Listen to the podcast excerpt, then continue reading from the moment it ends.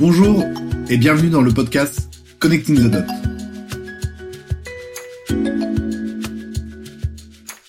Dans cette série, Digital Gads, je vais à la rencontre de Gadzards entrepreneurs ou qui travaillent dans le digital. Mon objectif est de partager avec toi leur parcours, leur domaine d'activité, mais aussi de décrypter leurs échecs et leurs succès. J'espère que ce podcast permettra de retirer des enseignements que tu pourras appliquer à tes propres projets ou te donner envie d'entreprendre ou de travailler dans le digital. Je suis très heureux de recevoir pour ce nouvel épisode Benjamin Carlu. Benjamin Carlu est de la promotion Chalon 203. Il est président et fondateur de l'usine IO. Dans cet épisode, nous verrons comment démarrer un projet hardware, comment Benjamin et ses associés ont créé l'usine IO, de l'idée la levée de fonds, comment aujourd'hui l'usine IO accompagne des porteurs de projets de la start-up aux grandes entreprises. Nous parlerons également de l'industrie 4.0 et ce que la formation d'ingénieurs aux arts et métiers ont apporté à Benjamin.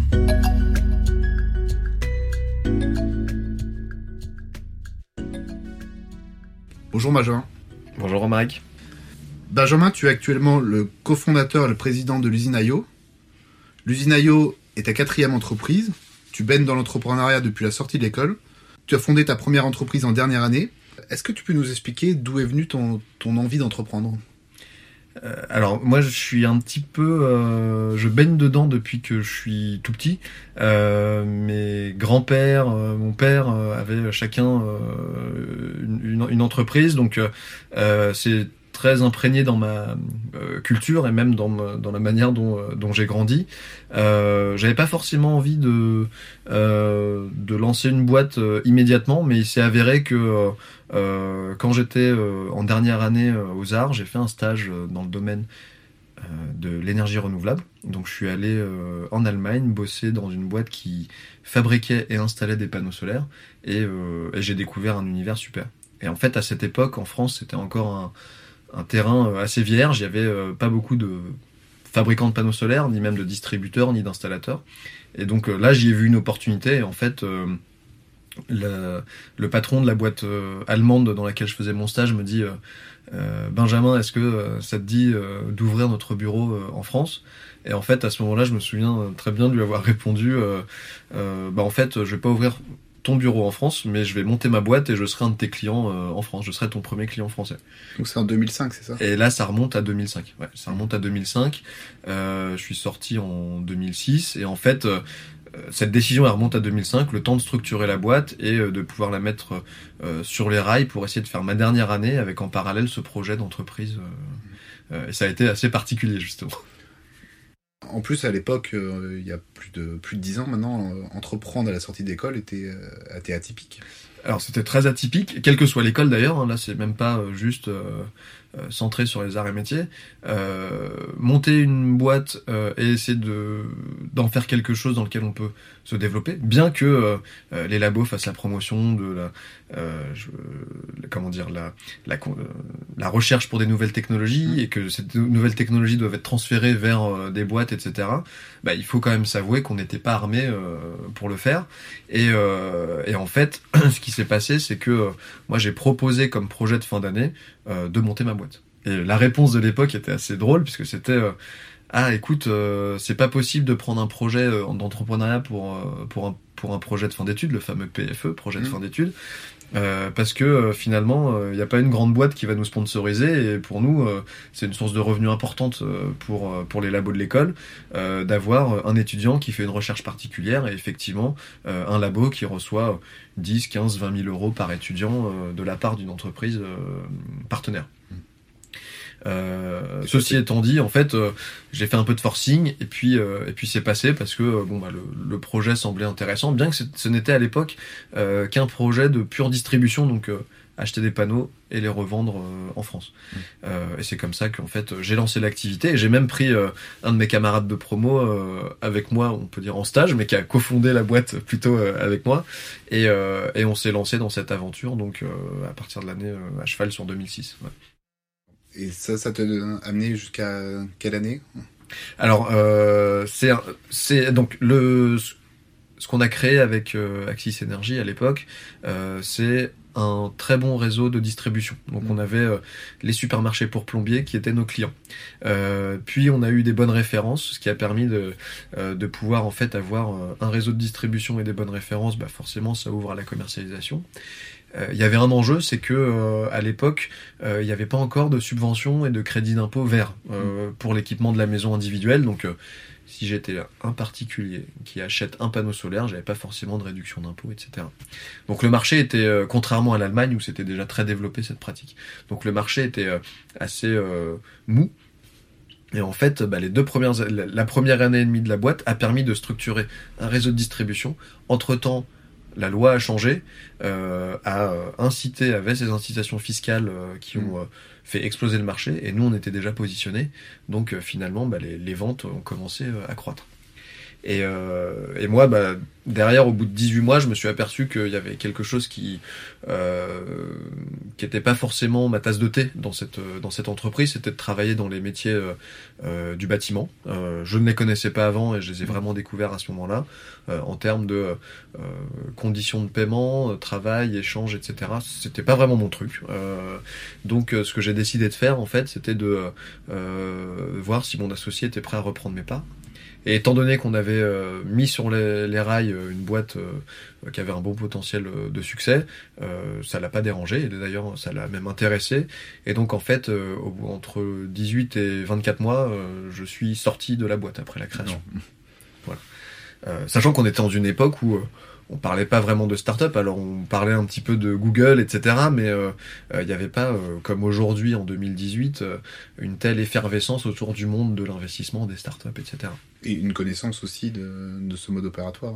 Mais voilà, c'est ça. C'est-à-dire que moi, j'ai monté cette boîte en faisant une boîte, on va dire, à la papa, mm. avec un objectif qui était de se dire comment est-ce que je mets de l'argent dans l'entreprise pour financer mon stock, pour aller acheter des pièces et pour aller en revendre et faire la banque entre mes clients et, euh, et mes fournisseurs. Euh, sans imaginer en fait créer un gros réseau, avoir des euh, capacités de déploiement qui montent à une échelle infinie, etc.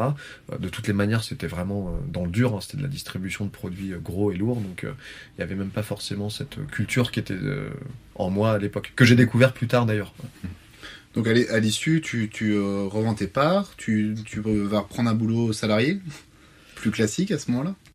Oui, exactement. Euh, ça s'est pas fait aussi facilement que, que cela parce que euh, moi je venais de d'avoir euh, euh, beaucoup d'indépendance. Je me demandais quel métier je, je pouvais faire, donc j'en ai parlé à, à, beaucoup de beaucoup de connaissances, euh, beaucoup mmh. d'amis, et euh, et puis il y en a plusieurs qui m'ont dit mais écoute, tu devrais regarder dans le monde du capital risque, euh, c'est intéressant, donc le financement des, des startups.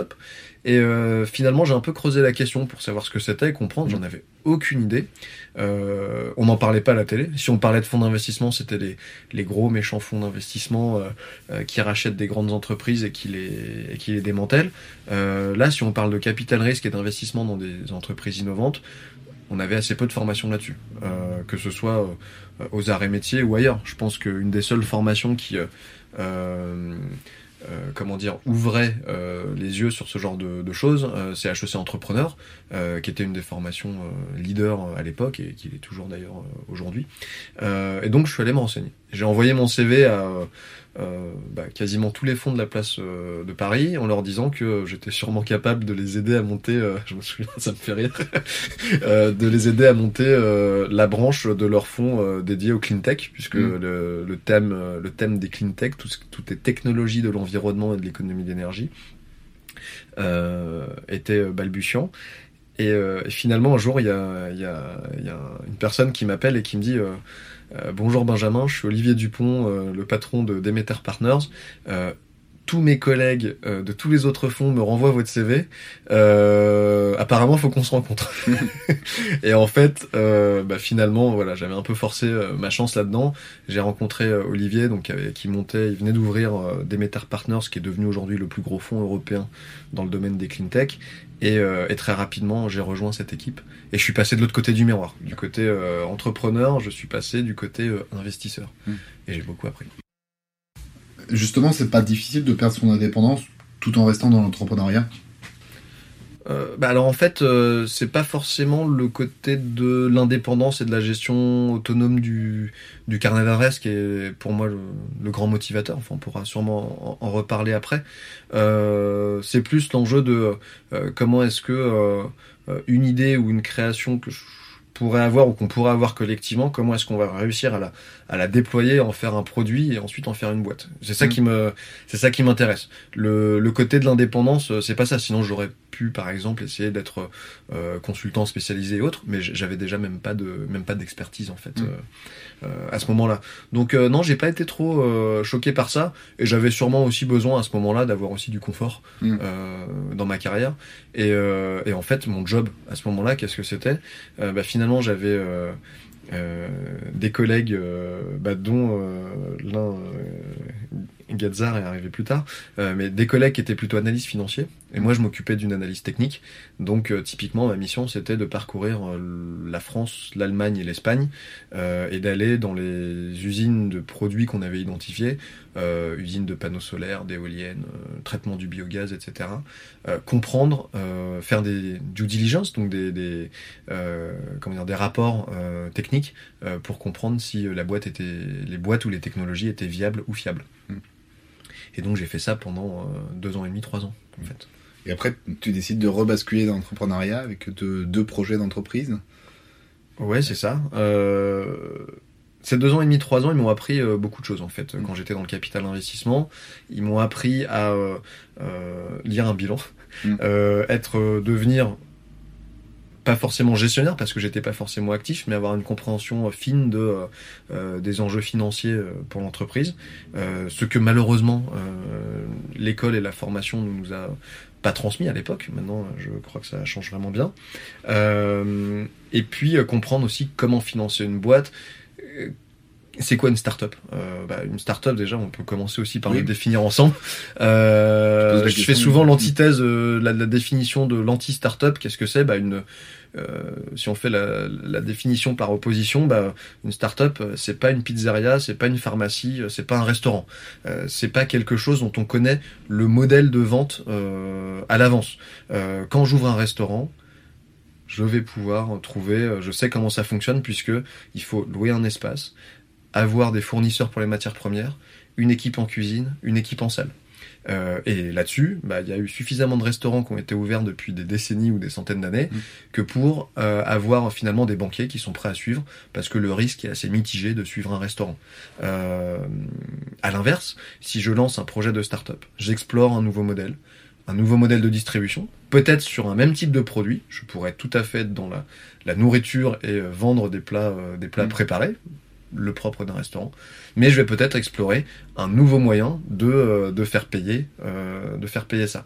Et c'est en ça que je pense que la définition de la startup est essentielle, c'est comment est-ce qu'on va chercher un nouveau modèle de distribution, un nouveau modèle de vente, un nouveau modèle de commercialisation ou un nouveau modèle de transaction, euh, pas seulement financière, mais de transaction dans l'échange, euh, entre quelqu'un qui a besoin d'un service, quelqu'un qui est prêt à le payer et quelqu'un qui va apporter ce service. Euh, c'est en ça que bah, finalement, bah, je, je, me suis lancé dans des, des nouvelles aventures, non pas pour essayer de retourner dans le, le métier de la, du cinéma ou autre, parce qu'on on va en parler, mais c'est lié au métier de la vidéo. Mmh. mais pour explorer des, nouveaux, des nouvelles choses. Parfois avec un nouveau bout de technologie, parfois sans nouveau bout de technologie. D'accord. Alors justement après euh, ton expérience dans le capital risque, tu, tu as créé euh, Stereobank mm -hmm. et Flipstory. Ouais. Donc euh, tous les deux liés euh, à la vidéo. Ouais. Une partie pour la, la, vidéo 3D, une autre partie pour la, la vidéo, vidéo, sur papier.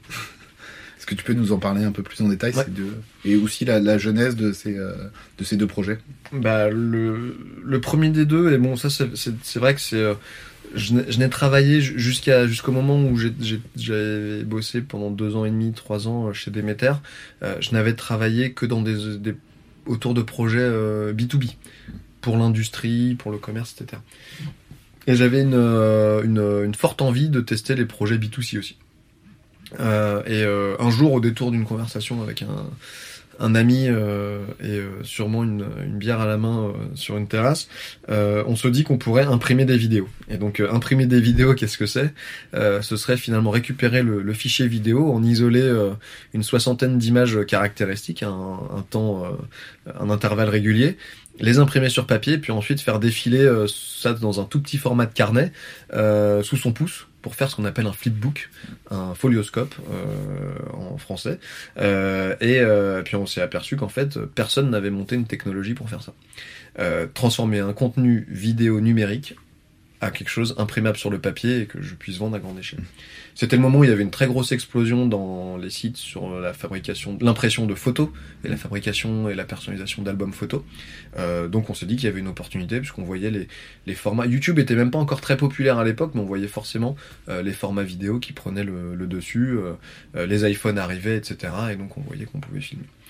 Euh, donc on s'est lancé là-dessus. Alors ça, avant de quitter mon job précédent, le seul contrôle que j'ai fait, euh, il était assez simple. Euh, je, me suis mis à coder. Et donc en fait, euh, ça c'est quelque chose que j'avais pas du tout appris à l'école. ou en tous les cas, j'en ai pas vu du tout la valeur mm. quand j'étais devant. Et là, il y avait quelque chose qui me titillait, qui était bon, Benjamin, il faut que tu te remettes, enfin que tu apprennes le développement. on est en 2010. Donc là, on est en 2009, ouais, c'est ça, en 2009-2010, ouais.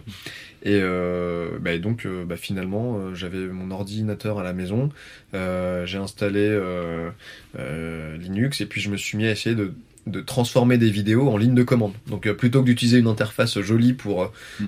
couper une vidéo en tranches, extraire la bonne image, etc., comme on l'utiliserait dans Windows ou dans macOS. Là, je faisais ça en ligne de, de code, et donc j'ai découvert énormément de choses. Et à tel point que en quelques jours, j'avais conçu un système qui permettait justement de prendre une vidéo et la découper en, un ensemble de vignettes imprimables par la suite.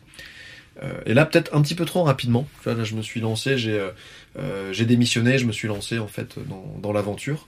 Euh, et, et, ensuite, alors un petit peu trop rapidement, parce que je pense que j'aurais pu euh, continuer à avoir un pied dans l'entreprise euh, de l'autre côté, un pied dans ma nouvelle aventure.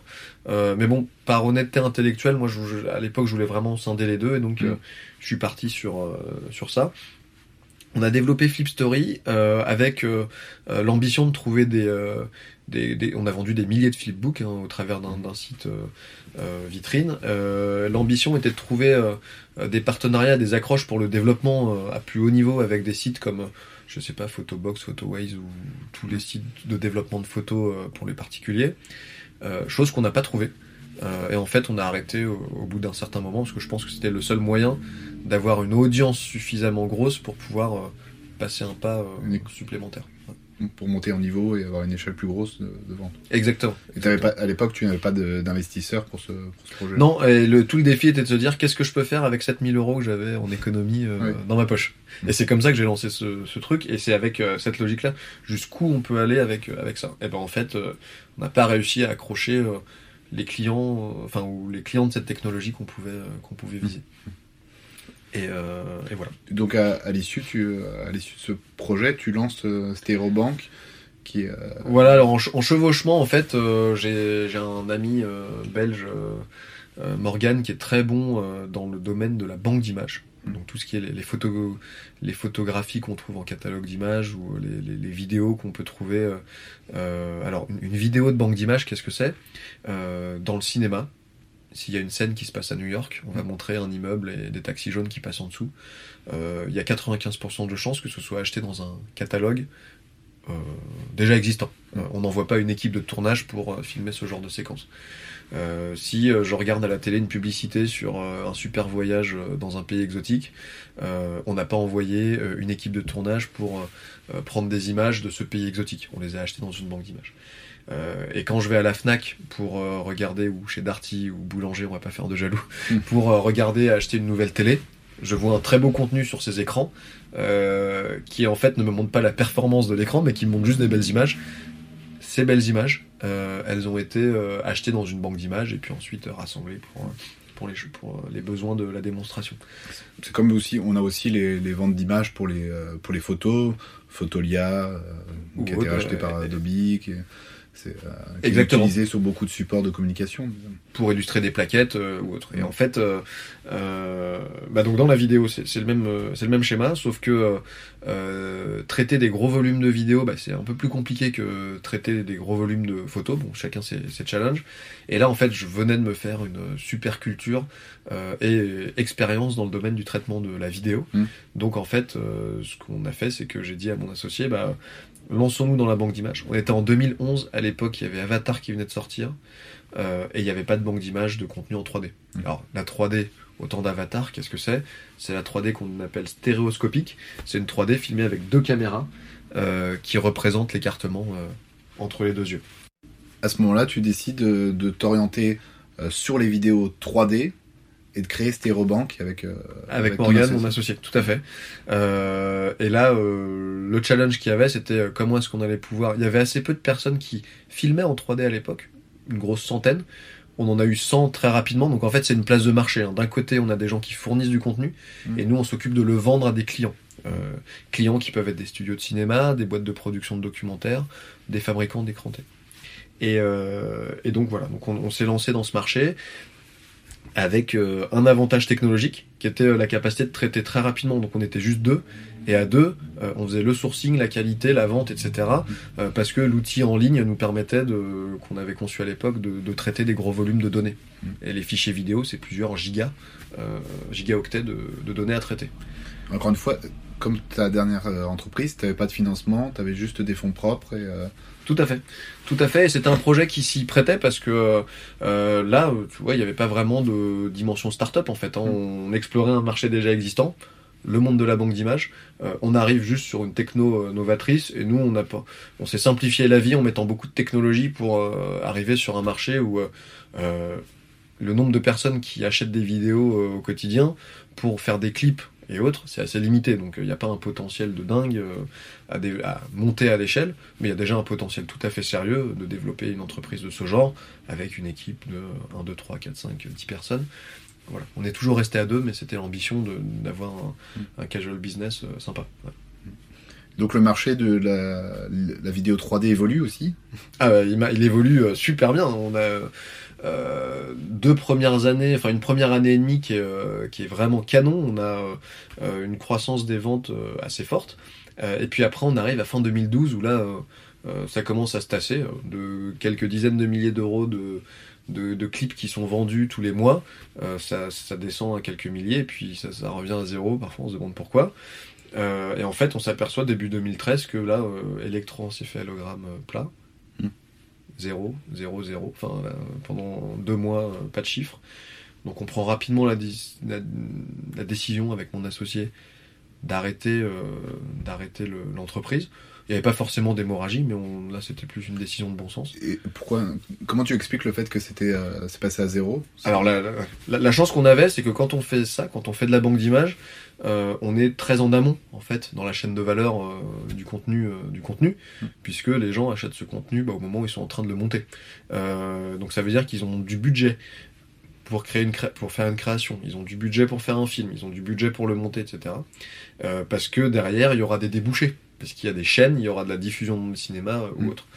Et en fait, bah, du jour au lendemain, on a quasiment plus de clients. Et euh, quand on sondait, bah, ils nous disaient tous, bah écoutez, il n'y a plus d'argent dans la production, donc on arrête. Donc euh, on avait la chance d'être assez tôt pour voir ça et pour pouvoir dire, ok, bah maintenant on arrête. On a un catalogue qui est resté ouvert pendant très longtemps, pendant un an et demi euh, à la suite de ça. Ce catalogue, une fois qu'il est constitué, bah, il y a juste à le à l'entretenir. Mais euh, donc on a laissé ça ouvert, mais en fait on s'est aperçu qu'il n'y avait plus personne, qu'il n'y avait plus du tout de demande à ce moment-là. Et du coup, tu arrives à un moment où tu as une décision très douloureuse à, à prendre, qui est de dire euh, je, je mets en suspens, j'arrête, ou je euh, ou je, je, vais, je vais pas me développer. Euh, Ouais. Est-ce que c'est une période Comment comment t'as vécu cette période? Euh, bah en fait c'était une période où on a regardé tout ce qui pourrait sauver la boîte, essayer de comprendre où est-ce qu'on pouvait faire un, vi- un virage technologique, etc. Ce virage on a voulu le faire en allant vers la gestion du contenu vidéo euh, pour aller vers une appli, mais en fait on n'avait plus assez de moyens pour euh, développer ça. Euh, on a rencontré des grandes entreprises à l'époque qui nous ont fait tourner un peu en bourrique et on a perdu du temps euh, dans, ces, dans ces relations. Euh, et, euh, et donc finalement on s'est dit bah il n'y a pas le choix, vaut mieux qu'on arrête. en face, moi, je venais de commencer ma vie euh, ma vie d'homme marié, j'avais mon, premier fils Basile qui venait d'arriver. Euh, mon associé, lui, euh, lui aussi, avait d'autres priorités. Enfin là, on, a fait le bilan assez rapidement en fait. Il n'y a pas eu de, mystère sur le fait de dire bon bah écoute, il n'y a plus de marché, faut qu'on arrête. Et là, c'est vraiment il n'y a plus de marché. C'est-à-dire que précédemment sur Flip Story, c'était plus est-ce qu'on a réussi à faire l'effort suffisant pour intéresser des gros à utiliser notre technologie? Parce que là c'était ça qu'on voulait devenir, un prestataire de technologie pour des gros faiseurs. Euh, peut-être qu'on n'a pas mis assez de ressources. Peut-être qu'on aurait dû mettre 50 euh, 000 euros de plus à un moment pour euh, faire grossir le truc vraiment très gros. Et on l'a pas fait. En revanche, là, c'était une toute autre chose. C'est plutôt la conjoncture. Le marché n'existe plus. Euh, enfin où il y a, plus de flux financier dans le marché, euh, est-ce qu'on continue ou est-ce qu'on arrête? Et mm. on a décidé d'arrêter. Mm. C'est une décision difficile, mais ça doit être aussi assez dur d'avoir la clairvoyance par rapport à son marché, de se dire est-ce que je dois pas faire un pivot, est-ce que je dois pas réinvestir, euh, est-ce que je poursuis? Parce que j'ai quand même investi beaucoup de temps, beaucoup d'argent, je crois à mon produit. ça, c'est vraiment une, décision assez difficile. Quel conseil tu pourrais donner justement à des personnes qui, euh, qui se retrouvent dans cette situation où, euh, où ils ont lancé un projet depuis deux ans, une technologie qui, euh, qui, qui est validée, mais qui sont face à un marché qui évolue et qui évolue pas dans le bon sens pour eux? Bah, En fait, c'est le conseil de finalement de l'écoute client. à un certain moment, on peut développer toute la technologie qu'on veut. S'il n'y a pas de client derrière, ça sert à rien. Mmh. donc il y a vraiment un enjeu fort aujourd'hui, et je pense à nous, ingénieurs à métier en général, euh, de réussir à mentalement euh, passer d'un cap ou une interprétation où on se dit euh, c'est la technologie qui fait tout. Non, c'est pas la technologie qui fait tout. Et d'ailleurs aujourd'hui, la technologie peut tout résoudre. Mais de l'autre côté, les clients veulent quelque chose de différent. Les consommateurs, les utilisateurs, que nous sommes chacun l'un et l'autre, et les autres, bah, on a envie de nouvelles expériences, de nouveaux types de services. Euh, et, toutes les technologies du monde aujourd'hui permettent quasiment de le faire. Sauf mm. euh, le voyage, euh, mais bientôt le voyage dans l'espace et autour de la Lune, même pour des, des, voyages commerciaux. Donc là, c'est vraiment une vraie prise de recul sur qu'est-ce que les gens sont prêts à acheter en face? Est-ce qu'ils ont envie de Quand on fait une boîte, euh, on le fait pas pour euh, euh, on le fait pas pour ses beaux yeux, on le fait pour vendre un produit à l'extérieur. Sinon, on fait une association, sinon on, apporte une technologie à un lab, sinon on fait de l'open source qu'on ouvre à une communauté, etc. Et d'ailleurs, on peut faire des boîtes autour de sujets open source. mais si on fait une entreprise commerciale, c'est pour vendre, vendre un produit, le commercialiser, et ça, il faut apprendre à le faire. Et aujourd'hui, je pense que d'une manière générale, dans la culture euh, euh, française, on n'est pas des super vendeurs. Hein. Mm. Les business schools, les écoles de commerce n'apprennent pas à faire du commerce. Euh, elles apprennent à avoir des notions de gestion ou autre, mais elles n'apprennent pas à vendre. Et tout à l'heure, je parlais même de, des meilleures formations, à mon sens, sur l'entrepreneuriat. Je suis entrepreneur, bah, apprend des très bonnes notions de gestion, de gestion de boîte, de gestion de start-up, de gestion de grande entreprise, mais pas forcément de notion euh, commerciale. Alors que le nerf de la guerre, à un moment, quand on lance son nouveau projet, c'est l'enjeu de la vente. Hmm. Tout à fait. Et en plus, quand on est ingénieur, on, est... on aime beaucoup la technologie, on aime beaucoup résoudre des problèmes complexes, on est amoureux de notre produit. Et c'est vrai que c'est aussi des difficultés d'être clairvoyant par rapport à, à une logique de marché. Bien sûr clairvoyant, prise de recul, faut écouter et faut aller écouter des gens qui sont euh, pas euh, nos amis ni notre famille, euh, ou avoir des amis qui sont prêts à nous dégommer sans filtre. Mm. ça c'est important. moi je me suis entouré d'un cœur d'amis avec c'est ce qu'on pourrait appeler le board of friends, le, le comité des copains, avec qui on parle beaucoup de business et avec qui justement on se désingue des idées, euh, mm. on a une approche euh, sans filtre, euh, une grande confiance, et on n'hésite pas à critiquer un projet tel qu'on peut l'imaginer, parce que quand on fait pas ça, si on écoute notre gentille maman nous dire c'est bien mon fils, bah finalement on progresse pas. Mm. et c'est cette critique constructive qui fait aussi que bah, à un moment faut arrêter. Donc un des conseils aussi c'est faut arrêter vite, faut arrêter tôt, parce que plus on attend, plus on investit de ressources, plus ça coûte cher. Donc si on s'aperçoit que euh, il n'y a pas d'issue ou pas de pivot possible, euh, le pivot, euh, bah, tiens, si on, si on essaie de se le, le représenter mentalement, c'est pas forcément une liaison pivot, c'est euh, j'ai deux points sur le sol qui sont mes deux pieds ancrés, un peut-être dans la technologie, un dans le service. À un certain moment, il y a un des deux pieds qui est bien ancré. Euh, pour moi, en l'occurrence, entre Flipstory et, euh, et c'était le pied de la maîtrise de la techno vidéo. Euh, bah, je suis passé dans ma carrière, voilà, de faire des petits livrets dans lesquels on imprimait des vidéos à traiter des grands volumes de vidéos. Et, euh, ce pivot-là, bah, il faut aussi avoir les moyens de pouvoir le faire. Si on n'en a pas les moyens, il faut arrêter. Sinon, on tombe dans un syndrome de l'inventeur fou qui investit toutes ses ressources dans des projets où finalement il va pas pouvoir continuer et, et subsister, et- ni même en faire vivre une équipe euh, autour. Donc à l'issue de, de ce choix assez difficile, tu te lances dans, dans un nouveau projet qui est l'usine IO. Euh, comment t'es es venue l'idée de, de, de basculer sur, euh, sur l'usine IO Donc à ce moment-là, en fait, euh, donc on est début 2013. Euh, début 2013, euh, je, bah, je sors de cette, de cette aventure et là c'est assez rapide en fait. Je me pose pas mal de questions sur euh, quelle boîte je pourrais rejoindre avec euh, mes talents. En fait, euh, à ce moment-là, il y avait énormément d'entreprises qui étaient sur euh, la transformation digitale euh, ou autre et Mm. donc euh, il y avait quasiment euh, un boulevard pour aller euh, euh, devenir euh, ingénieur euh, développeur par exemple dans ce domaine-là. Ça aurait pu me plaire donc je regardais ce genre d'opportunité. Euh, bien que je savais que ma culture technique n'était pas assez bonne dans ce domaine-là. Et, euh, et en fait, ce que j'ai fait, c'est que j'ai aussi regardé d'autres types de projets, dont un très ancien que j'avais, euh, qui s'appelait d'ailleurs à l'époque le Palace. Je viens de retrouver un petit carnet euh, assez ancien dans lequel il y a ça qui est décrit, qui était un service pour accompagner les inventeurs à développer leurs nouvelles idées.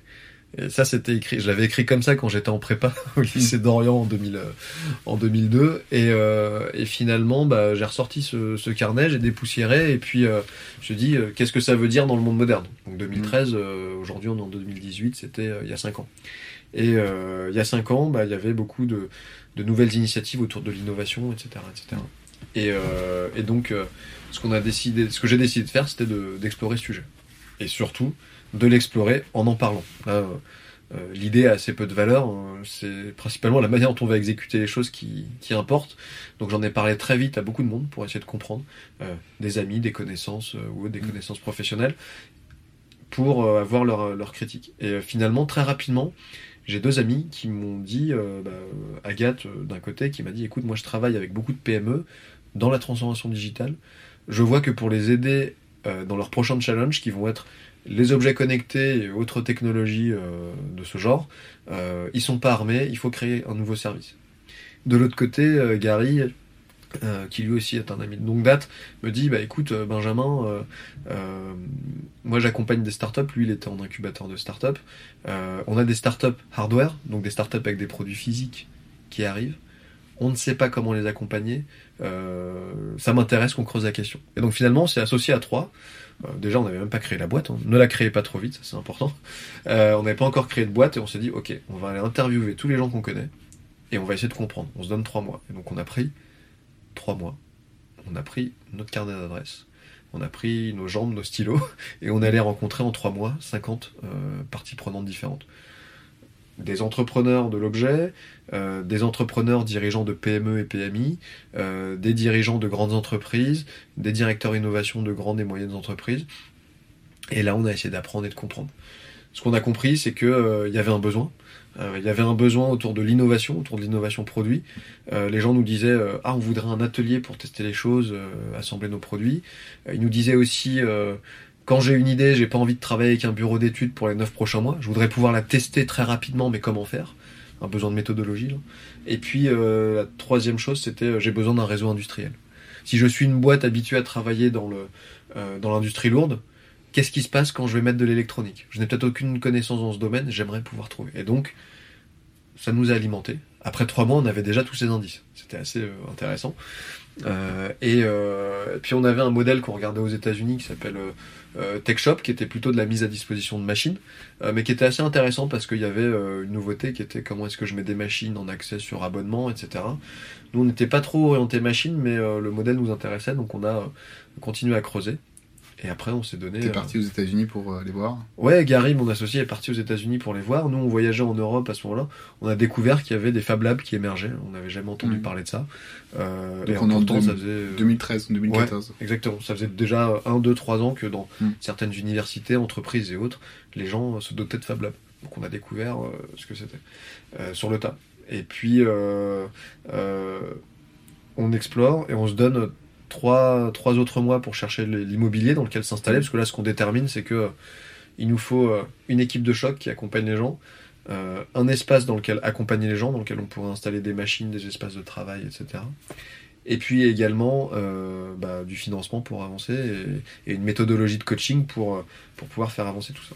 Donc trois mois pour valider ton idée, confronter à La confronter. prenantes. ouais. La parties confronter. prenantes. Donc à l'issue de ces trois mois, vous êtes convaincu que l'idée est faisable et vous passez dans le- la phase euh, euh, de trois mois supplémentaires pour. euh, Là pour chercher l'immobilier à l'époque parce que Mm. là on- ces trois mois là ils nous ont permis les trois mois initiaux nous ont permis de formaliser de comprendre on a peut-être trop écouté les gens ça c'est aussi quelque chose d'intéressant c'est que euh, je reprends le, le fameux dicton mais euh, Ford disait si j'avais demandé aux gens ce qu'ils voulaient ils auraient demandé des chevaux qui courent plus vite euh, et pas une voiture bah, en fait c'est aussi ça un projet innovant c'est d'avoir aussi les la conviction d'apporter euh, une nouveauté une nouvelle idée et pas forcément de la confronter aux gens en attendant qu'ils disent oui bien sûr c'est une super idée mais parce qu'on va leur montrer que ça marche Mm. Euh, mais là à l'époque on a beaucoup écouté donc on s'est dit il nous faut un très grand lieu donc on a cherché pour te dire euh, 1500 mètres carrés en cœur de ville dans lequel on peut faire de l'accueil de public installer des machines Mm. euh, donc avoir des planchers suffisamment lourds avoir de l'électricité en puissance etc etc et quand tu fais ça dans Paris euh, tu retrouves que trois lieux disponibles et, euh, et prêts à être opérés. Euh, donc on en a choisi un des trois, mais ça a pris six mois en fait. Donc euh, première séquence, trois mois d'interview, deuxième séquence d'immobilier, six mois, et la dernière séquence, bouclage de tour de financement. Mhm. Entre temps, on a rencontré des investisseurs, mais il nous a fallu quand même trois mois pour boucler, et là boucler le financement de quelques millions d'euros pour lancer l'affaire. C'est assez atypique. En fait, vous allez chercher des financeurs avant d'avoir des clients.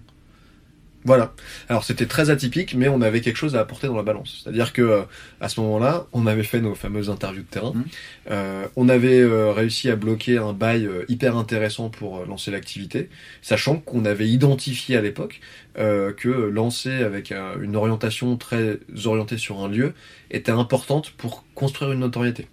Euh, peut-être pas dans la suite, on en parlera peut-être après, mais euh, peut-être pas dans la suite, mais pour le lancement c'était important. Donc en fait on avait le bail d'un super lieu lequel il n'y avait pas beaucoup de travaux, euh, des investisseurs à qui on avait aussi proposé un projet, parce que euh, l'enjeu c'est pas de leur dire bonjour on veut signer un bail, c'est euh, quoi Usinaio? Bah, Usinaio euh, c'est la volonté de pouvoir accompagner n'importe quelle personne qui a une idée pour passer de cette idée à des maquettes, puis des prototypes et un produit physique. Euh, et aujourd'hui, bah, il n'y a pas de service qui permet de faire ça euh, euh, de manière euh, hyper fluide euh, ou autre. Et donc là où nous on est une start-up et là où nous on explore un nouveau marché, des nouveaux business, c'est que euh, on cherche une nouvelle manière d'accompagner les gens qui développent des produits bah, à passer de leur idée à un proto. Donc vos clients sont des particuliers, mais aussi des entreprises. Euh, bah, on a commencé comme ça avec euh, Mm. l'idée peut-être qu'il allait y avoir des particuliers. Alors ça a vite euh, disparu quand on a vu que bah, s'abonner euh, pour pouvoir utiliser une scie euh, circulaire, ça n'intéressait pas grand monde. Les gens Mm. préfèrent s'acheter les machines et ils ont peut-être pas tort. Euh, mais donc de plus en plus d'entreprises. Quel fonctionnement d'un tech shop? Oui, quel fonctionnement d'un makerspace en fait. En général, TechShop étant un makerspace, donc un makerspace pour la le marque, définir, bien sûr. pour le définir à, à- à l'antenne, un makerspace, c'est un espace dans lequel je viens sur abonnement pour utiliser des machines avec un personnel encadrant. Mm. Euh, nous, on avait des machines, mais euh, le personnel encadrant, il est, il n'est pas là pour euh, vous aider à mieux utiliser les machines, il est là pour vous aider à coacher votre projet. Mm. Comprendre semaine après semaine quelles sont les prochaines étapes, quelles sont les prochaines tâches à effectuer euh, pour pouvoir avancer encore plus vite. Mm. Et là, notre fond technologique et notre fond de savoir-faire, c'est d'avoir développé une méthodologie très particulière pour faire ça. D'accord. Ben, Justement, c'est l'occasion que tu nous décrives un peu mieux cette méthodologie. Euh, bah en fait, euh, c'est assez, euh, c'est assez euh, c'est basé intégralement sur du bon sens, donc il n'y a, y a, rien à breveter. vous pouvez lancer le même genre d'entreprise dès demain si vous avez envie. Simplement, maintenant, on a, on a 4 ans d'avance, on a 600 projets qui sont passés chez nous, on a perfectionné un, grand nombre de, de manières d'interagir avec les projets, de comprendre comment ils avancent, comment ils n'avancent pas, etc. Et c'est là qu'on a vraiment créé une, une spécialité dans notre manière d'accompagner. Mmh. Euh, donc cette méthodologie, elle est basée sur quelque chose de très simple on se pose une question tous ensemble avec le porteur de projet. Tu veux faire un prototype? À qui est-il destiné et qu'est-ce qu'on va prouver avec? À partir de là, une fois qu'on a répondu à ces questions, qu'on essaye de répondre à ces questions, bah, ce qui se passe, c'est qu'il euh, y a un travail qui est très clair. Parce que euh, l'entrepreneur ou la personne qui porte, ou l'innovateur d'entreprise qui porte son idée, bah, il va savoir qu'il faut aller convaincre euh, un des sponsors dans son entreprise. Donc il faut aller chercher du support dans ses équipes que la personne à convaincre aime, euh, par exemple, que le prototype soit brillant, brille, clignote, etc. Et bien dans ce cas-là, n'investissons que sur une chose, faire un prototype qui brille. Peut-être pas forcément avec toutes les fonctions et la brillance, mais on va juste faire quelque chose qui brille.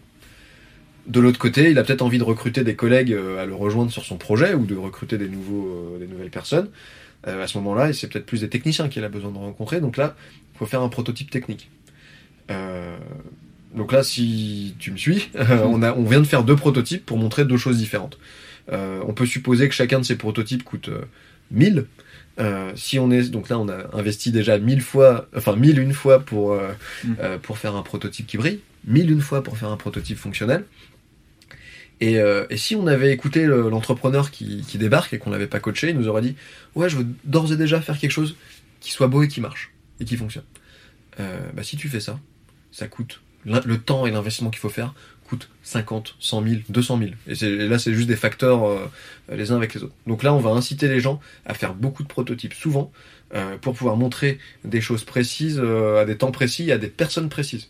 Et, ça, ça doit leur permettre d'avoir un rythme de développement qui est accéléré. Et c'est en ça qu'on a défini une nouvelle méthodologie très hachée, très agile en fait, mm. de développement. Et finalement, vous reproduisez le minimum viable product, MVP, qu'on utilise en ligne startup principalement pour les projets numériques.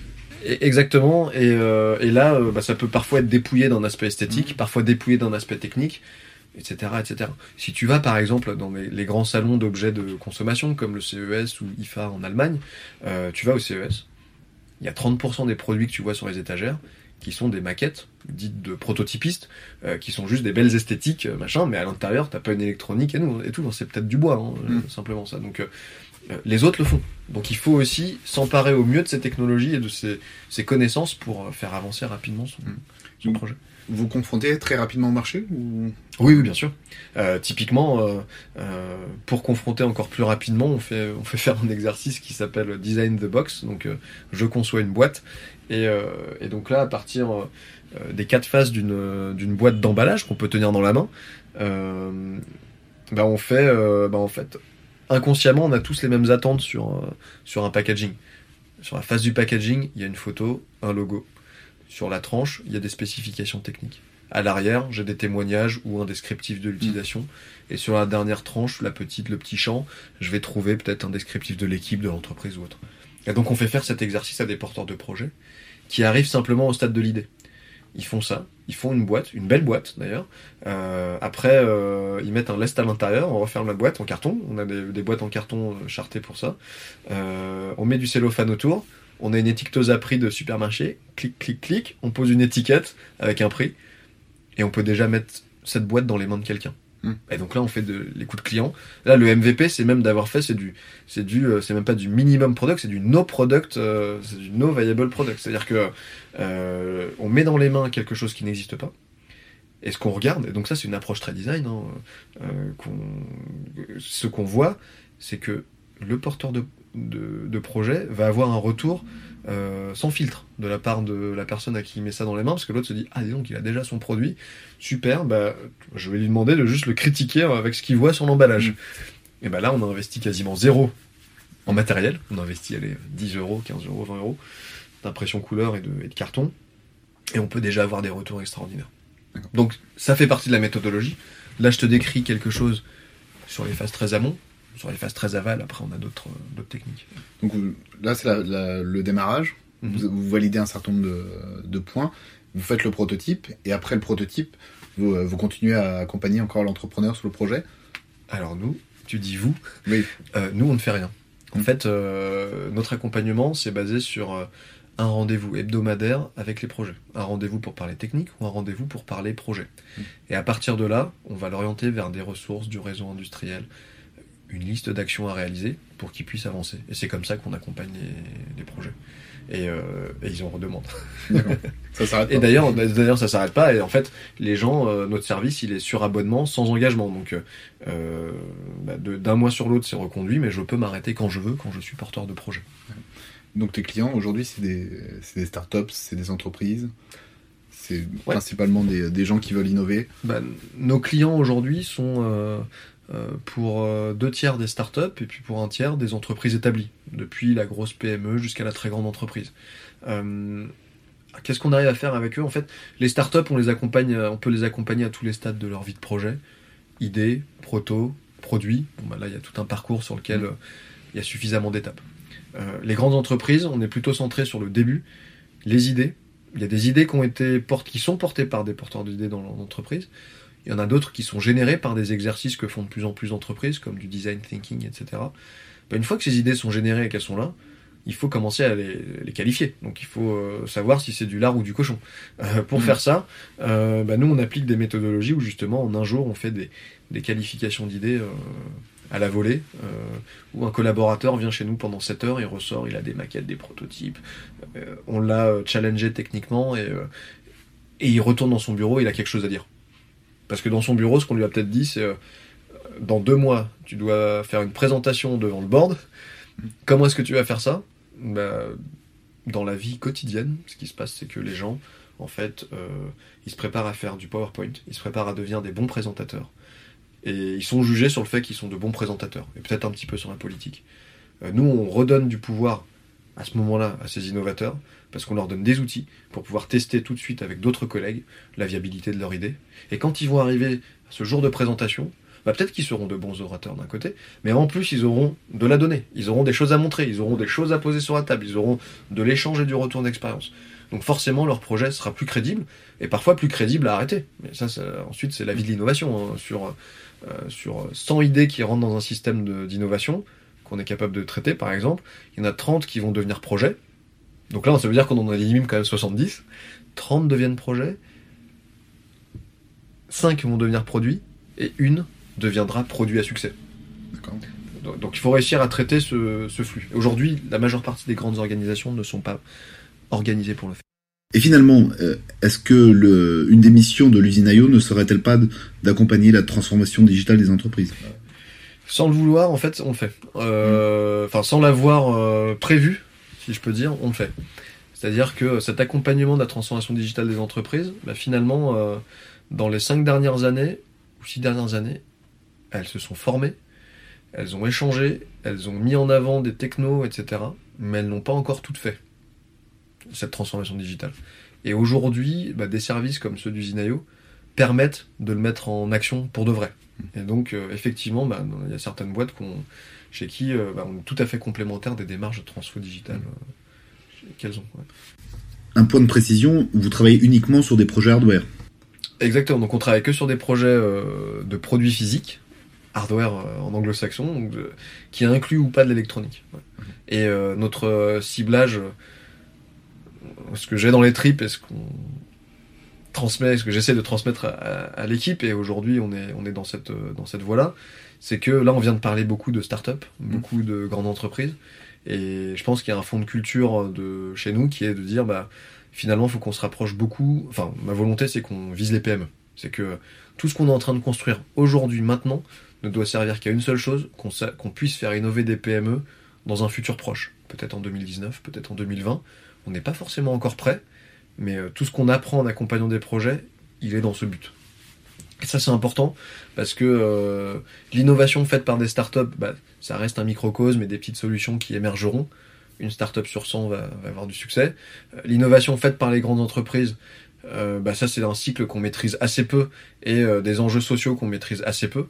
Mais en revanche, l'innovation faite par des PME, une PME qui sort son prochain nouveau produit, elle va embaucher 3, 5, 10, 15 personnes pour gérer euh, la production, le sourcing, euh, la fabrication, euh, la qualité, la vente, etc.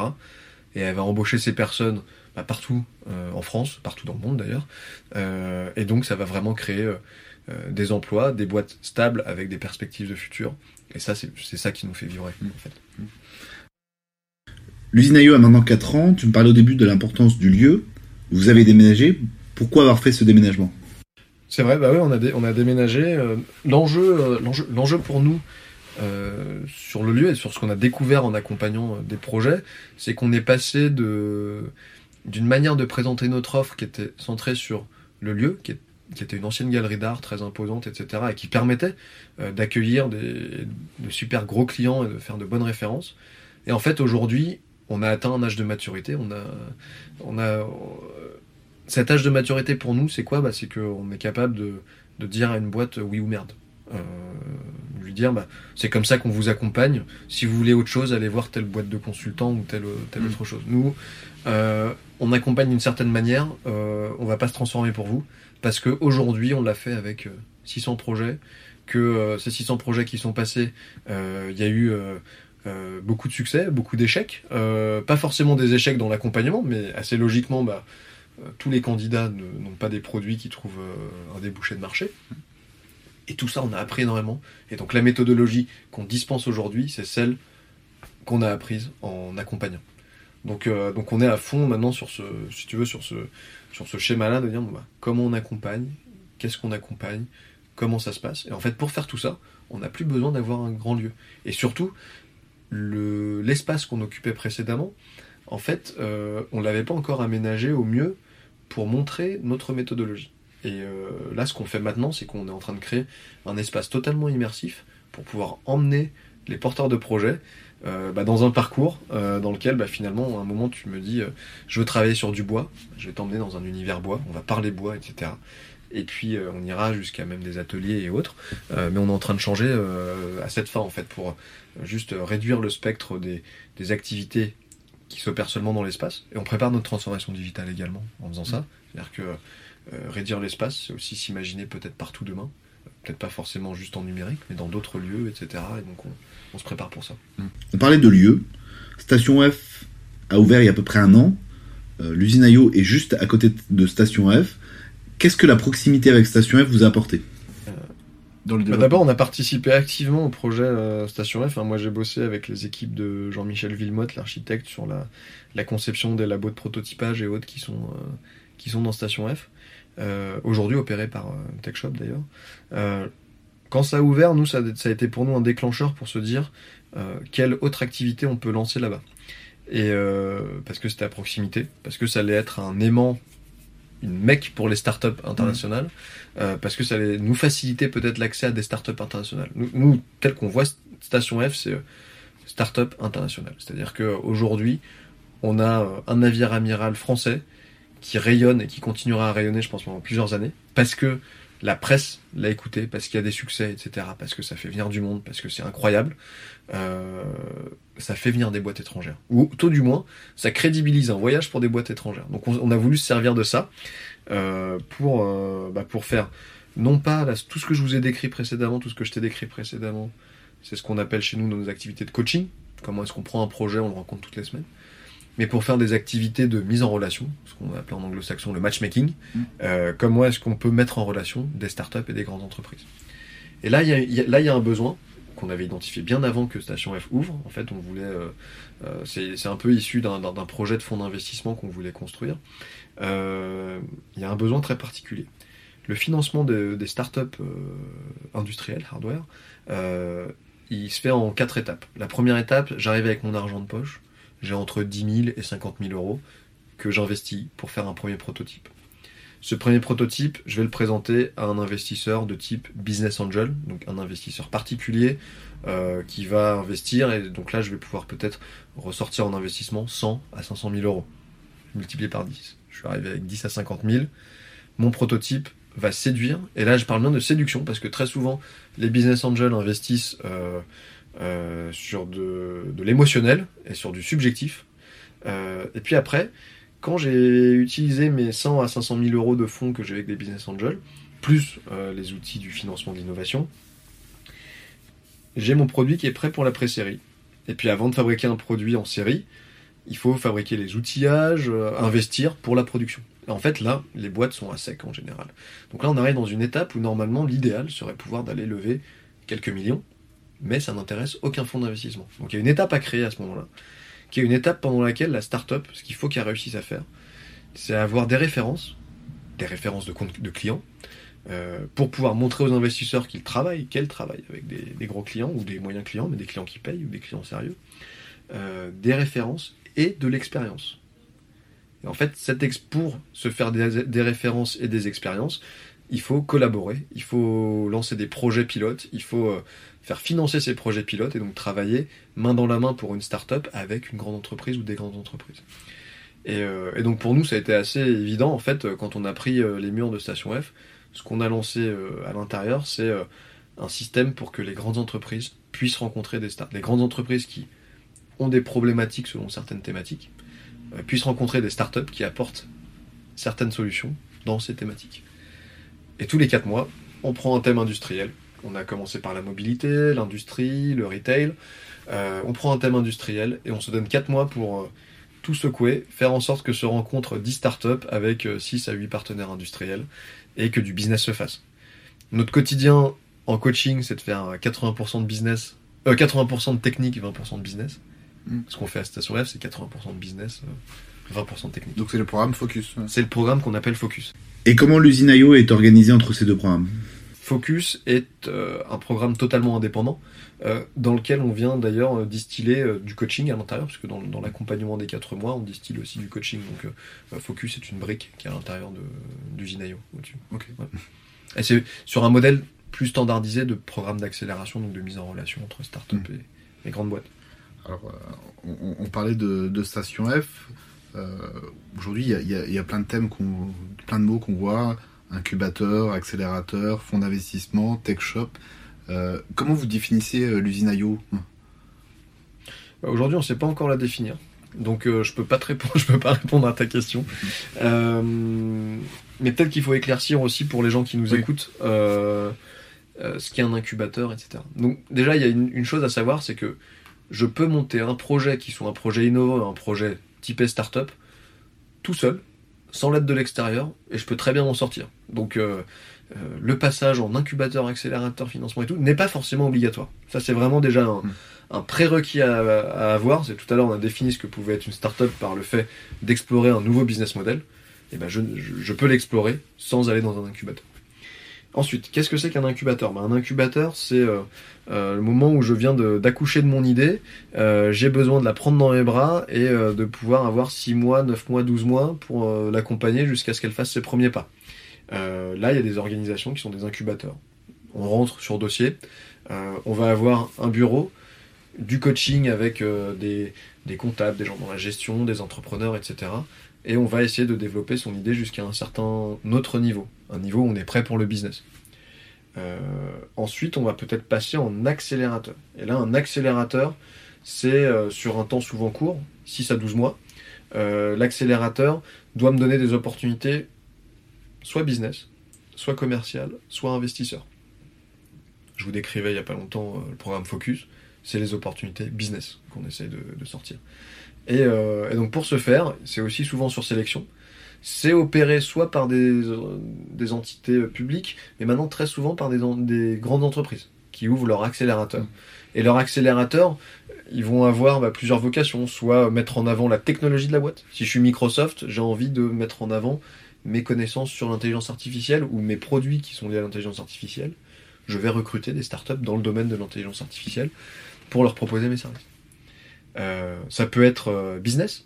Euh, si je suis LVMH et que je monte mon incubateur, enfin c'est le cas, mon accélérateur, j'ai envie de rencontrer des startups qui apportent des technologies pour résoudre des points particuliers liés à l'opération de mes boutiques. Et eh ben, je vais prendre ces startups et je vais leur ouvrir mon portefeuille de marques dans lequel ils pourront aller faire du business par la suite. Et puis certains autres accélérateurs sont plus orientés investissement. Donc là, je vais aux États-Unis, il y a un fonds d'investissement qui s'appelle Bolt.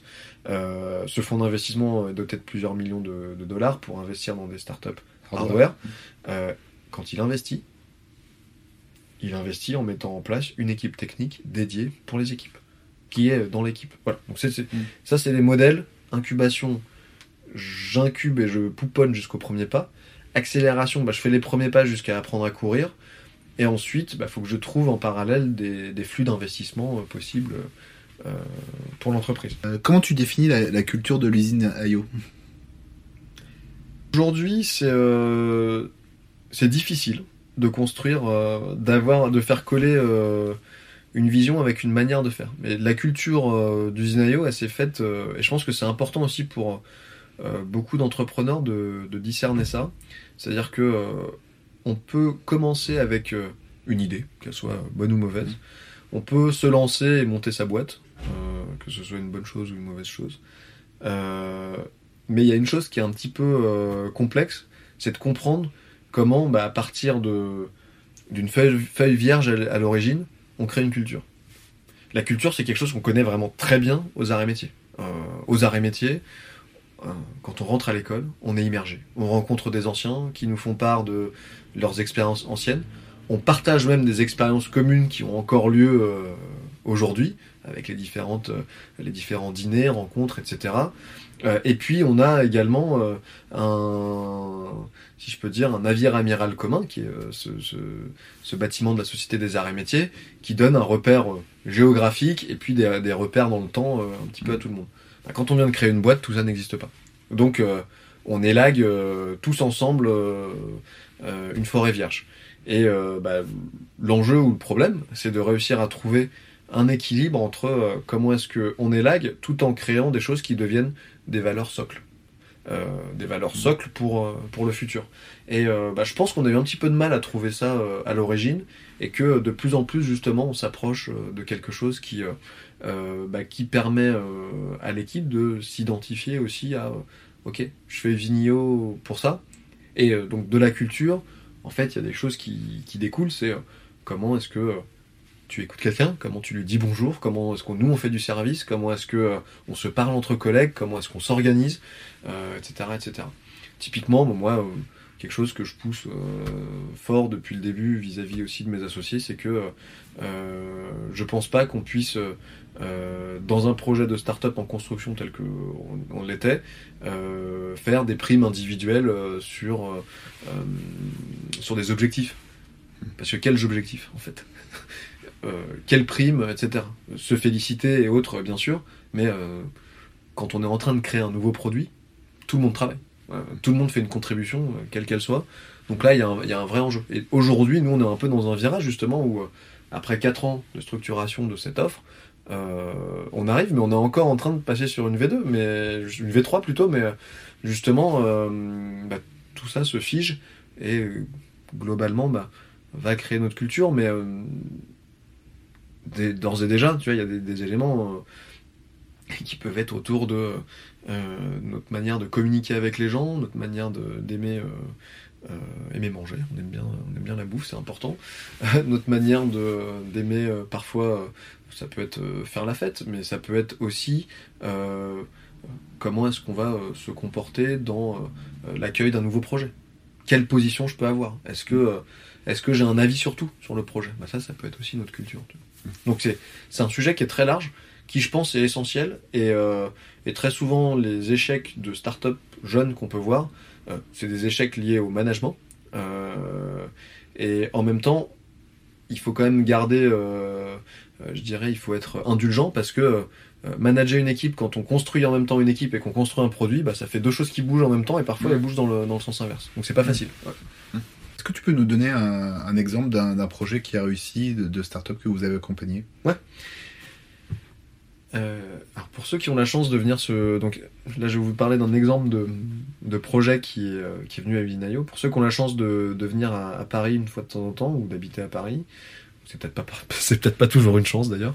Euh, Il y a euh, un projet que vous pouvez voir qui s'appelle Timescope dans les rues de Paris. C'est une c'est un périscope donc c'est un grand cylindre qui est installé dans la rue, c'est du mobilier urbain dans lequel vous pouvez regarder dans des jumelles et quand vous regardez à l'intérieur de ces jumelles, vous allez voir Paris euh, tel qu'il était dans le passé ou tel qu'il qu'elle la ville pourrait être dans le dans le futur. Donc grosso modo, c'est une équipe qui a monté euh, qui a conçu une machine à voyager dans le temps.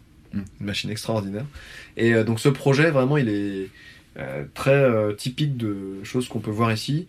Il est porté à l'origine par un consultant en stratégie et un agrégé d'histoire qui ont débarqué, qui nous ont dit bonjour, on a un contenu 3D de Paris historique, on veut en faire une borne euh, comme des jumelles qu'il y aura à Montmartre, en réalité virtuelle, comment on fait?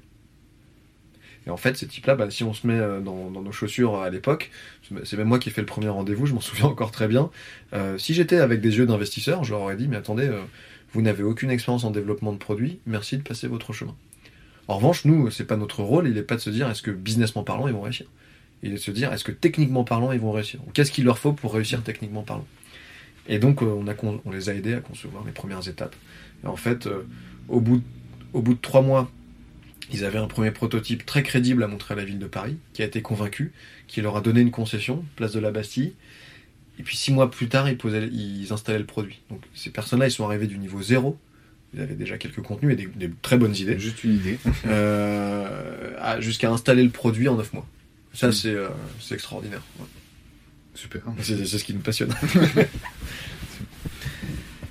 Euh, dans ta vie d'entrepreneur, est-ce que tu peux nous partager euh, un, échec et, surtout, qu'est-ce que tu en as retiré de cet échec?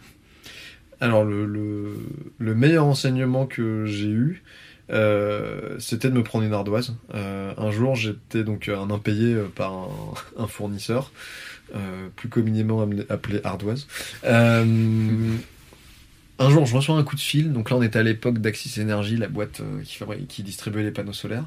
Je reçois un coup de fil euh, d'un de mes clients qui me dit euh, Benjamin, viens vite avec un camion. La boîte est en redressement judiciaire, en liquidation judiciaire. tout va disparaître. Je savais même pas de quoi il s'agissait. J'avais jamais entendu parler de liquidation judiciaire ou quoi je faisais confiance à ce type qui était mon client euh, et autres. Donc on a loué un camion, on était avec euh, Guillaume qui bossait avec moi à l'époque, euh, copain Gazard de la promo, et, et on a embarqué. Et on est arrivé là-bas, et effectivement, bah, la boîte allait me laisser un impayé, donc on avait de, 10 000 euros de facture impayée. Mmh. Donc le défi, c'était d'aller récupérer du matos tant que... là, là c'était du braconnage, hein. donc on allait récupérer du matos pour, pour éviter de... pour minimiser l'impayé, si on peut dire. Mmh. Euh, le matos qui était planqué et tout, bon, finalement on l'a, on l'a récupéré, donc ça c'était une bonne aventure. Euh, et effectivement, bah, là, quand tu te prends un impayé de 10 000 euros, donc qui est une somme euh, importante quand tu es en début d'activité, enfin toutes les sommes sont importantes d'ailleurs, mm. euh, c'est, c'est fort. Donc là, le, plus gros enseignement, et là on a encore des... Ça arrive toujours, hein, de toutes les manières, des, des, des, des, gens qui peuvent ne pas être forcément solvables à un certain moment. Euh, l'impayé est un truc important en fait qui remet les pieds sur terre tout de suite de, des problématiques de gestion. Euh, gérer son cash, euh, comprendre ce qu'on a en trésorerie, comment ça se passe, etc. Donc pour ceux qui ouvriraient des livres de, gestion, cash, trésorerie, c'est le même, c'est le même mot, mais dans, deux langues différentes. Mais votre banquier ou vos investisseurs pourront parler de ça de cette manière-là. la gestion du cash, c'est primordial. Faut, faut avoir une, une lecture super fine et c'est pour ça que bah, moi je, je, me suis associé avec des gens qui le font bien. Mm. Euh, je suis pas forcément super expert mais je suis vraiment monté en compétence là-dessus parce que euh, c'est critique, c'est le nerf de la guerre, surtout pour des projets euh, qui naissent. Donc euh, euh, les mauvaises expériences sur les impayés, c'est celles qui font le plus mal. Mais si on s'en sort, et je connais d'autres entrepreneurs à qui c'est arrivé, bah on, on, sait comment rebondir et, et on a besoin d'une bonne claque dans sa gueule une fois de temps en temps. tu as déjà répondu euh, en partie à la question, mais quel conseil tu pourrais donner à un Gazar qui est à l'école, qui, qui, veut se lancer, euh, qui veut lancer son projet, qui veut se lancer dans l'entrepreneuriat? Bah, je pense que je donnerais le, alors le, conseil que je donnerais à des, des jeunes gars qui voudraient se lancer, c'est euh, de sortir de notre zone de confort. Enfin, notre zone de confort d'ingénieur mécanicien, c'est d'aller d'aller explorer des nouvelles cultures, mais totalement différentes. Moi, j'ai euh, que ce soit euh, des, bouquins, euh, apprendre dans la sociologie, l'anthropologie, la philosophie, faut vraiment sortir de, des champs pour apprendre à apprendre en fait dans d'autres domaines. Notre formation, elle est extraordinaire aux arts et métiers pour apprendre à apprendre dans le domaine de l'ingénierie, mais apprendre à apprendre dans d'autres domaines, le domaine des sciences sociales, bah, je pense que c'est un énorme problème. J'en ai parlé euh, avec le, président de, l'école euh, il n'y a pas longtemps, euh, je pense qu'on manque vraiment, je ne sais pas après je connais pas la, manière dont ça s'est amélioré, mais de, de sciences sociales ou des sciences humaines ou des, des humanités, comme on peut dire dans d'autres pays francophones. il faut s'ouvrir les yeux, découvrir de nouvelles cultures. Ça ne peut que servir ensuite dans la vie d'un projet. C'est pas juste anodin de lire un bouquin ou d'aller à une conférence d'un sujet qu'on ne connaît pas. C'est, ça, peut, ça ne peut que servir dans le futur. Qu'est-ce que ta formation aux arts et métiers t'a, apporté pour euh, ta carrière? Ma formation, ma formation, elle m'a apporté beaucoup de choses. Euh, il y a la, euh, il y a la formation académique en tant que telle, qui m'a permis de, de me perfectionner. Dans ma formation, je, je faisais une spécialité dans l'environnement en dernière année, ce qui m'a permis d'être très à l'aise quand je montais ma boîte. Donc ça, c'est déjà un super point. M'a permis de, bien sûr, de, de me cultiver aussi dans des choses que je, n'avais jamais euh, euh, explorées. En particulier, je pense, euh, les maths ou autres que j'avais négligées, bah, été assez content d'avoir une formation approfondie. un petit clin d'œil à Monsieur Prévost d'ailleurs, à, Chalon, qui était notre prof de l'époque. Et puis il y a aussi l'extrascolaire. C'est-à-dire que, et c'est là que, bon, moi en tous les cas, sur ma partie gestion, gestion de groupe, etc., je pense qu'il y a il euh, n'y a pas plus infaillible que cette formation extrascolaire qui est euh, un moment de liberté, mais en même temps un moment organisé, parce qu'on n'a qu'un an pour faire nos preuves quand on est dans une association d'élèves. Euh, il y a l'union des élèves aussi également, mais sur le terrain, en proximité et autres. Et c'est une chance inouïe de pouvoir être aux manettes de, d'une, association d'élèves, de, piloter certains éléments, des premiers budgets ou autres. Euh, il faut en profiter, il faut en profiter tant qu'on est à l'école, c'est très très formateur, je pense. Les arts et métiers sont une école tournée vers l'industrie. Euh, on parle beaucoup d'industrie 4.0. Toi-même avec l'usine IO, tu, en parles. Euh, comment tu pourrais définir l'industrie 4.0 Ah, tu me poses la question la plus sympa. euh, bah, l'industrie du futur, en fait, c'est euh, principalement. Euh, bah, je vais te raconter une histoire pour définir ce que moi j'entends par industrie du futur. Euh, Aujourd'hui, quand on a un porteur de projet qui veut faire une pièce usinée, jusque-là, je pense que l'auditoire est bien accroché. Je veux, je veux faire une pièce usinée euh, en aluminium, par exemple. Euh, nous, on le pousse à faire demander trois devis. Premier devis, une entreprise traditionnelle de sous-traitance française Deuxième demande de devis, une plateforme en ligne de euh, sous-traitance, euh, mais euh, tout automatisé, où je reçois un devis rapidement. Troisième entreprise, une entreprise, on va dire, chinoise, de sous-traitance à distance. les trois modes d'interaction sont différents. Avec le français, je l'envoie un email, par exemple, avec mes specs. Avec le site internet et la plateforme en ligne, type Protolabs, là, j'envoie ma pièce, et puis j'ai un devis dans les deux heures. Et puis avec euh, le chinois, j'envoie aussi ma pièce et puis euh, ils me répondent par email. Euh, le moment où en fait le commercial de l'entreprise de sous-traitance française assez traditionnelle me répond, cinq jours plus tard, j'ai déjà reçu ma pièce de l'un ou l'autre des fournisseurs qui sont dans l'autre dans l'autre univers. C'est ce virage là qu'on doit réussir tous à prendre pour l'industrie du futur, c'est-à-dire un virage dans lequel non pas on va plus mécaniser une industrie, euh, souvent c'est un critère qui est regardé, moi je pense pas que ce soit le plus important, mais comment est-ce qu'on va réussir à mettre euh, au cœur d'un univers complètement digitalisé euh, l'industrie, avec les flux entrants de prise de commande, les flux sortants de logistique, de sortie de pièces, c'est ça l'industrie du futur.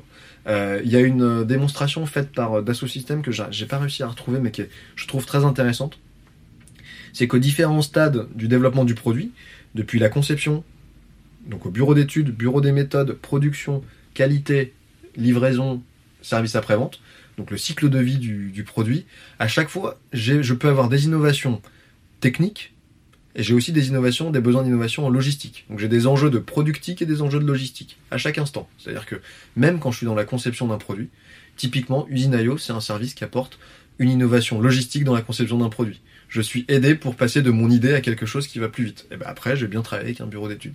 Et donc, il y a toujours un enjeu de productique et de logistique. Et donc, euh, euh, cette usine du futur, bah, elle, est, elle, est, traduite euh, à l'intérieur de ça.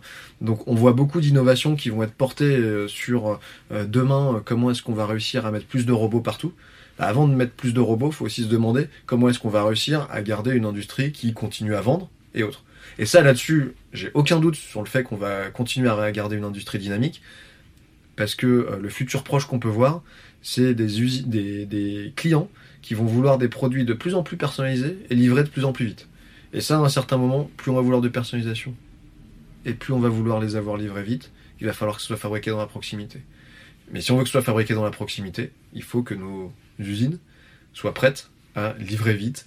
Donc il faut qu'elles soient connectées, il faut qu'elles soient, euh, faut qu'elles sortent de leur feuille Excel et qu'elles rentrent dans un univers où on est euh, sur des plateformes, on s'échange de l'information, on valide des devis en deux secondes, etc., etc. C'est un- c'est pour moi le plus gros enjeu. Il est dans cette logistique de ce transfert du flux d'informations pour avoir. euh, je parle du devis, mais ça semble le plus évident, mais en fait, euh, c'est le plus gros point noir, tu vois. Donc c'est pas juste euh, automatisé. Non. Non, non, non, ceux qui me parleront de ça, euh, on- on- prenons une bière pour en discuter, mais c'est pas juste automatisé. non. Donc on note que tu proposes euh, des bières pour discuter, pour compléter. Il le faut. Pour finir, une dernière question. Est-ce que tu peux nous indiquer des livres qui t'ont influencé et que tu conseillerais? C'est une question au pluriel? Oui, c'est une question Ouais. plurielle. Euh, question au pluriel pour quelqu'un qui n'a jamais géré une boîte. euh, Il y a euh, Robert Papin, le fondateur d'HEC Entrepreneur, qui a écrit un livre en deux tomes qui s'appelle L'art de diriger. Bah, ça vaut le coup d'aller chez Gibert et de s'acheter ces deux tomes. Je sais pas s'ils sont encore euh, édités, mais euh, L'art de diriger 1 sur la gestion et le second sur euh, la comptabilité. Euh, quand on n'y connaît rien, qu'on vient d'un univers plutôt GADS, c'est euh, c'est euh, c'est plutôt euh, c'est plutôt un bon bouquin. Ensuite, euh, là, ma dernière lecture assez sympa, euh, ça s'appelle L'obsession du service client. C'est euh, Jonathan Lefebvre qui est la personne qui était en charge du service client chez Capitaine Train, qui est devenu, qui s'est fait racheter par Trainline, qui décrit ce que doit être ou ce que peut être un service client. Comment est-ce que euh, ils ont réussi à retourner euh, Voyage SNCF en, en 5 ans? Merci beaucoup Benjamin d'avoir passé du temps pour répondre à nos questions. C'est avec grand plaisir. À très bientôt. Salut Romaric. Salut Benjamin. Bye bye. Si vous êtes arrivé jusque-là, c'est que vous avez certainement aimé ce podcast. N'hésitez pas à vous abonner pour suivre les prochains épisodes ou nous laisser un commentaire.